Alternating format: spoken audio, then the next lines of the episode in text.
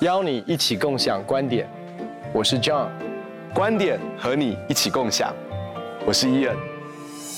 哎，Ian，当我们讲到大器晚成的时候，我们其实知道有很大的一个因素，其实是在我们的原生家庭里面所给予我们，不管是从成功来的压力，或者是比较，也或者是在时间上面的一个不安全感。其实做父母的最常在这个不安全感当中。把这样的一个压力跟期待带到我们的下一代，带到我们的孩子的身上，你觉得呢？呀因为我自己在这样的家庭里面长大，所以我的感受是非常非常深的。我记得，啊、呃，有一天呢，我我的啊、我我跟父亲在吃饭，然后那天雨欣还很小的时候，然后在餐桌上面呢，我的父亲就说：“那谁谁谁的孩子，他已经可以做三位数的加减。”然后当时他还在幼稚园。然后他就说他可以做三位数的加减，然后那时候我突然之间就很生气的把碗放下，我说爸，请你不要再拿雨欣跟任何的孩子比较了，嗯，然后然后他就突然说，我只是要让你知道说教育他很重要，你必须要花更多的时间来教育他，然后我就说不，我不想要让他比较，因为我觉得很痛苦。其实我那天说出这话的时候，我自己很震惊，我说出这样的话，我就说爸，我觉得我从小到大。被你拿来一直跟邻居、亲戚、同学比较，我真的觉得我很痛苦。那那其实我爸爸那天，他就后来就接下来我们那顿饭就是完全沉默。那可是其实我那天回去才发现一件事情，就是说这个伤痛，就是说当我小的时候，我一直被比较，一直被比较，又总是觉得我做的不好，这件事情带给我的伤痛，即使是我已经脱离了那个年纪，已经已经脱离二三十年，可是。那个伤痕还是在我的里面，所以其实真的是很想让父母亲知道一件事情，就是说有的时候这个并不是一种助力，嗯，反而很多时候对孩子来说成为一种阻力。而且事实上，就是我现在如果再回头来看，当时我爸爸拿我跟那些人的比较，事实上我是不是真的很羡慕那些人的人生？我也不见得，嗯，真的很羡慕他们的人生，嗯，好，那所以呃。我我我我我觉得有一个人哦，也许对亚洲父母来说，这个人的例子真的是很贴切，因为今天这个人的成就可能被人认为是蛮有成就的，在亚洲父母来说是很有成就，可是他的成长过程就是完完全全不像是亚洲父母所认为成长过程，就是马云。嗯，那你知道马云小学考试失败两次，中学入学考试失败三次，大学入学考试失败两次，其中一次失败，他。呃，那个数学满分是一百二十分，那马云考一分，一百二十分考一分，好，然后后来呢，他呃这个出社会之后，他想要进哈佛商学院，其实这个马云也蛮特别的，他哈佛大学商学院总共申请了十次，十次都没有上，很有心哈。那那其实我我不晓得哈佛商学院后来有没有一点扼腕，有点可惜 说，哎呀，我们没有录取。后来他投履历投了三十几份履历。三十几份履历，然后其中一份呢是到肯德基，我其实不知道他到肯德基是要应征什么，但是呢，这是他唯一一个，就是说当时从二十四个人里面呢，他被刷掉，理由是身高不够高，还有长相奇特，他 他连长相都被人家嫌，对对，所以所以其实那当当然我们当然都知道，后来他创立了阿里巴巴之后，其实很长一段时间是啊、呃、整个中国大陆的首富，甚至在亚洲，那可是他经历过这些事情，如果真的是用一个很传统的亚洲父母，搞不好在那个时刻就已经在他小学失败、中学失败、大学失败，他可能就已经完全的被放弃了。可是有些时候用这个时间轴去衡量人，真的是过早的。嗯，好，如果你只是用中学的考试成绩来衡量他，或者是你用这样的时间来衡量他，其实都可能是过早，也是完完全全没有必要的。其实今天我想说的是，不要太早的给孩子贴上一个标签，让他觉得说。他是个失败者，他不可能会有成就，那样很可惜。因为其实很可能，只要再过几年，也许他就开窍了；也许再过几年，他就找到他自己适合的方向了，他就找到自己适合的定位了。我觉得，其实我们常常会有一个不要输在起跑点的一个心态，特别是从父母亲的角度。原因是什么？因为其实我们自己深受大器晚成的一个你说迷思也好，捆绑也好，辖制也好，说真的，其实不管是基督徒或者是非基督徒的父母亲，其实都一样。你知道，我们信主之前，可能是把我们的人生剧本，或者是我们对孩子的一个人生剧本，带到庙里面烧香拜佛，求平安，求祝福。可是当我们信主之后，问题是，其实我们只是把求问的对象换了一个人，但是我们人生的剧本。或者是我们对我们孩子的人生剧本的期待，其实是没有改变过的。嗯，那个准考证不是放到香炉上，改成按手祷告。对，可是你知道内容是不改变。那那个内容本身，其实我们说真的，我们觉得的好，我们说我们都是对孩子好。我相信每一个父母亲都是为孩子好，绝对是的。所以我们的动力，我们的动机是为孩子好。可是问题是我们需要了解一件事：我们是否真正认识我们的孩子？嗯。每一个父母亲，其实我们都觉得我们够认识我们的孩子。可是问题是，我们对他的人生剧本，其实说真的，你把这个人生剧本，对你的孩子的人生剧本拿出来，其实你发现跟你邻居的人生剧本其实是一模一样的。因为我们还是在一个大气的一个世界的定义的里面，所以你就发现为什么要给他补那么多，为了上那么多的课，才任何所有这些东西，其实原因还是因为。我希望他将来可以考到名校，申请到好的学校，然后有好的成就，有好的工作，有好的薪水。所以，当他真的假设他真的按部就班，照着我们的期待，不管是从国中、高中，从会考到学测，其实当他真的要填志愿的时候，我们还是在一个迷思的里面。嗯，我也很难想象，其实，在世界上。比较没有的东西，在我们华人世界里面会有。我们有一个迷思叫做第一志愿。我不知道大家有没有想过，什么叫做第一志愿？怎么会有一个全国的第一志愿？嗯，因为你的第一跟我的第一就不一样啊。你有两个女儿，我有三个孩子。光是其实我们一起出去吃饭，然后每个人喜欢吃的东西都不一样，对，喜好不一样，个性不一样，那种都不一样。然后全国。有一个第一志愿，你要知道，第一志愿从来不是孩子认为的第一，是父母亲认为的第一。然后那那个第一其实是什么？那不就是医生啊？要不然就是律师啊？要不然就是工程？就你那那那是什么？其实是一个稳定的收入、好的生活、别人会尊敬的一个行业。可是其实我们从来没有想过的是，你的第一不一定适合我。嗯。甚至从父母的角度，我认为的第一，不一定最适合我的孩子啊。嗯，所以那个第一，不是别人认为的第一，那个第一，应该是从我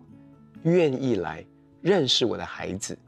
明白他人生当中真正的第一，其实是神预备给他的第一。是，而那个第一，可能从世界的角度。会觉得是第二十、第五十、第多少，可是却对他人生来说是他的第一。在我的教会里面有一个有一个啊、嗯，跟我很好的一个社青哦，那也不是社青，其实大我一点点哦。那其实我我我们聊聊得很愉快。那他有有一天就跟我讲说，但因为他的孩子要上高中，他就一直告诉他的孩子说，你绝对绝对没有需要去屈服于这个升学主义。因为爸爸觉得这个升学主义是完完全全没有意义的，然后他这么讲呢，并不是因为他自己不能升学，而是因为事实上他以前表现还不错，后来他成为一个很成功的广告人，因为他真的很有创意，他就发现一件事情，其实当年他喜欢编校刊是有原因的，嗯，他喜欢他就是很深的被编校刊吸引，后来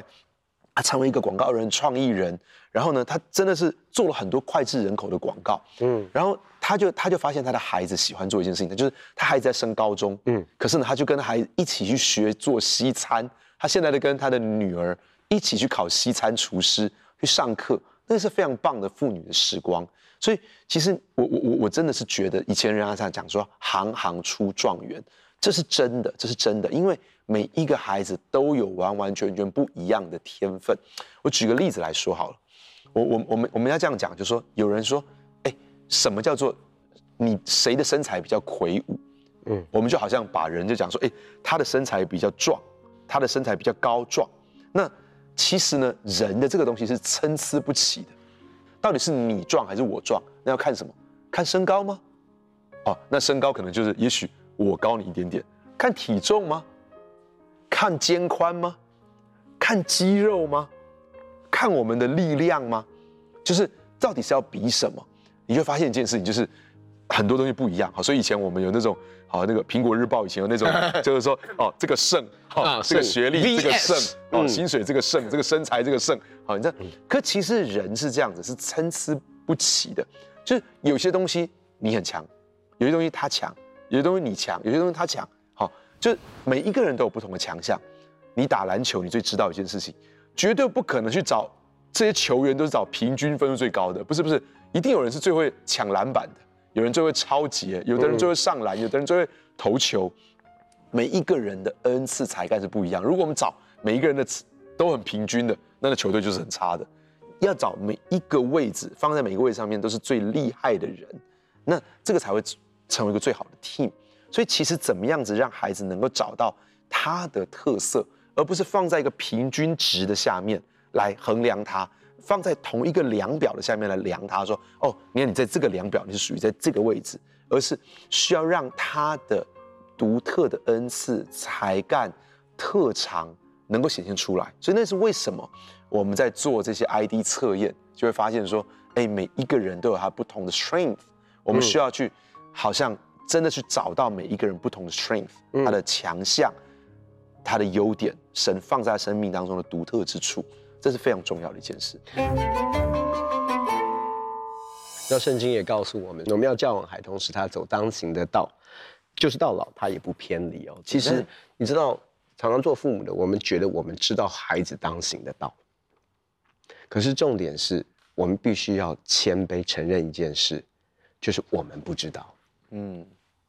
谁知道？神知道。是，所以我们需要透过孩子的生命，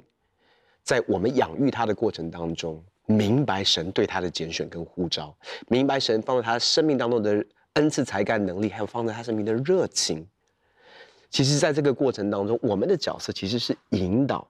让他能够走进到他当走的道。嗯，不是我们期待他走的道，或者是社会价值观所要。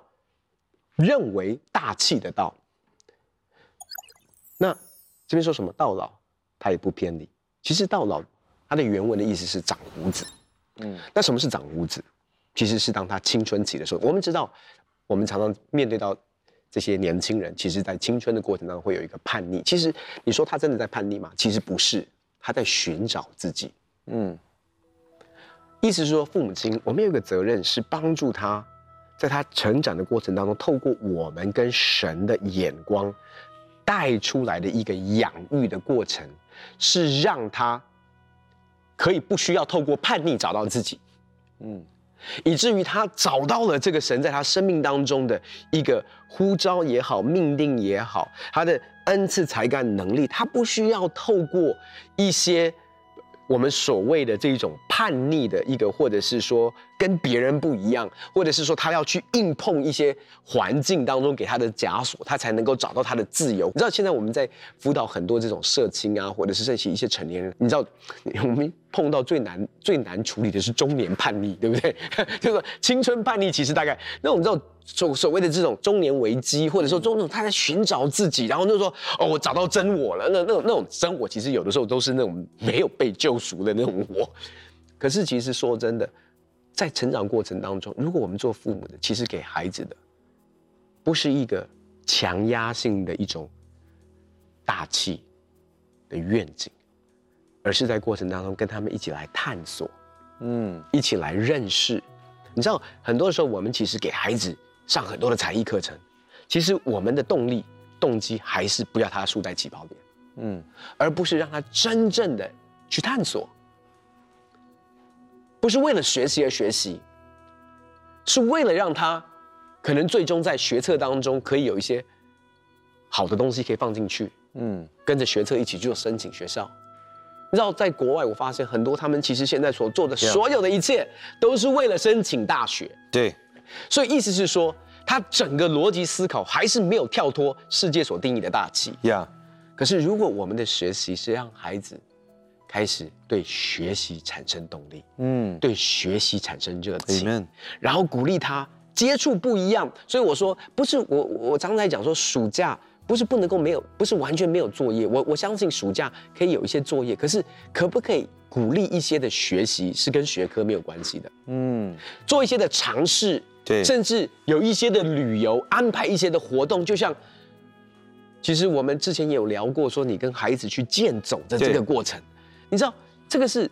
这样的一个经验，这样的一个经历，它不是为了某一个目的。你知道到现在，你知道现在有很多的这种所谓的服呃这个 service hour 服务的这个时数，服务学习，嗯，服务的学习，它最主要的目的已经不是为了服务，对，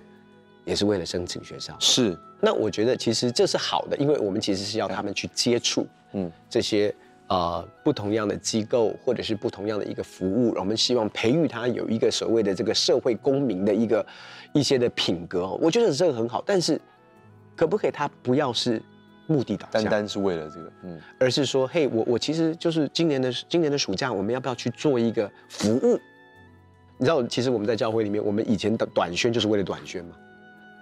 可是现在你知道，有时候短宣也可以变成是一个服务的这种所谓的时数。或者是服务的学习，其实那我们都知道，其实，在短宣的旅程当中，孩子们有好多的经验，嗯，好多的学习，也有好多的历练，也有好多的看见，那个都成为他生命当中非常重要的养分。所以我说，当我们真正养育孩子，按照神创造他的心意，引导他们走他们当行的道，我真的要说，你不用担心你的小孩子被会会叛逆。你也不用担心他会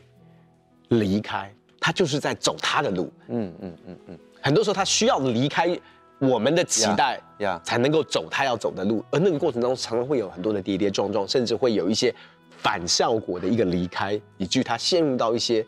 为了要找自己的叛逆的里面。呀。可是其实说真的，我真的相信有一个从神来的方式跟过程，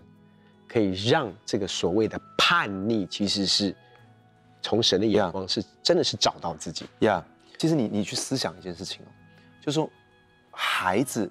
是上帝给每个爸爸妈妈的礼物。那其实我们所拥有的所有的一切，其实都是神让我们有荣幸能够去管理它，包括我们的财务，包括我们的才干，包括我们的孩子。神让我们能够去照着神的心意去管理。嗯那么管理就代表我们其实不拥有啊，嗯，其实我们现在所有的财富、我们的才干，其实我们不拥有它，是神让我们能够去管理，我们是受托、受信任、受托付去管理它，包括孩子也是这样子，嗯，所以，所以我想，我我想每一个爸爸妈妈都会这样子，就是我们常常听孩子说一些话的时候，突然就很惊讶，说哇，我的孩子竟然会有这样的这样的想法，会有这样的思考。会有这样的天分，我我我想很多时候爸爸妈妈都会很惊讶，孩子竟然会有这样的天分，竟然会有这样的能力。其实我们如果从圣经里面来看呢，就是说，当神把施洗约翰放在伊丽莎伯的肚子里面的时候，嗯，给撒迦利亚跟伊丽莎伯是给了他一个很大的礼物，然后他们就跟撒迦利亚跟伊丽莎伯说：“哎，这个孩子你要给他取名叫做约翰，你会欢喜快乐。”很多人会因为他的出生也必喜乐，他在主的面前将要伟大，淡酒浓酒都不喝，从母腹中就要被圣灵充满。他要让很多的以色列人回转归于他们的神，他会有以利亚的心智能力，他会走在神的前面，叫为父的心转向儿女。那其实你知道一件事情，其实神告诉了爸爸妈妈说，对这个孩子，我的心意是什么？他要做什么？他要成就什么？那其实我我要讲就就是说。其实神对不是只有对施洗约翰有这样的心意，嗯，神对每一个孩子都有这么独特的心意，而爸爸妈妈要跟着孩子一起来寻求神，爸爸妈妈要跟着孩子一起来聆听，我们要一起来走这个发现的旅程，让孩子知道说，嘿，孩子，爸爸妈妈在你的旁边，我们一起来听神的声音，嗯，我们一起来发现，当我们发现之后，爸爸妈妈会尽我们所有的能力来成全。帮助你能够在那个位置上面来发挥，你去思想玛利亚也是这样子，很多神透过一些人对玛利亚说的话，玛利亚就存在心里面，对，反复的思想。当耶稣在十二岁他进到圣殿里面去的时候，他说：“你怎么让我们这么担心来找你？”哎，耶稣说：“难道我不应该以天父的事为念吗？”那这些话也让他们能够反复的思想。其实很多时候，说真的，就就也许约瑟搞不好心中已经想说：“哎，我要把我这个好木匠事业传承给你，我要好将来我有做，我已经有这些客户的名单了哈，这是我会做的名录哈，这些我会做的行路，好，将来你就可以做什么什么什么。因为他也有一个事业上发展的，希望耶稣去做，但是神有另外的心意，神有一个更高的心意。不管对耶稣来说是这样子，对施洗约翰来说是这样，对你我的孩子也是这样，对每一个人的孩子，神都有一个非常非常独特的心意。在这过程当中，让我们试着去听神的声音。太多时候，我们就在听，呃，媒体告诉我们，哈，什么，特别是考季到的时候，就是说，哎，今年这个你要填这个要几分，好，然后将来的行业是什么？其实说真的，没有人可以知道未来的行业什么是最夯的。所有的一切都在神的手中，他的意念高过我们的意念，他的道路高过我们的道路，他比我们更爱我们的孩子.他比我们更了解我们的孩子，他知道我们的孩子最适合什么，把我们的孩子交在神的手中，寻求他，陪我们的孩子一起走这条路，至终我们的孩子一定会成为大器，而我们跟孩子也会有最美好的关系。亲爱的爸爸妈妈。不要太快为自己的孩子贴上跟不上的标签，也不要太快贴上失败的标签。有些时候，那让他挫折，也让我们的心里面感觉到担忧跟害怕。想想马云，我相信我们的孩子将来都会在某一个领域当中有非常出色跟杰出的表现。也记得施洗约翰跟耶稣的例子，我们知道，我们身为父母亲的，我们跟孩子一起来探索神在他们身上那个美好的命定。计划跟呼召，一起来成全这个他的潜能。我相信我们跟孩子的关系会更美好，而我们的孩子也会更快乐，他的表现也会更加的杰出。很开心跟你分享我们的观点，也欢迎在网络上跟我们分享你的观点，共享观点。我们下次见。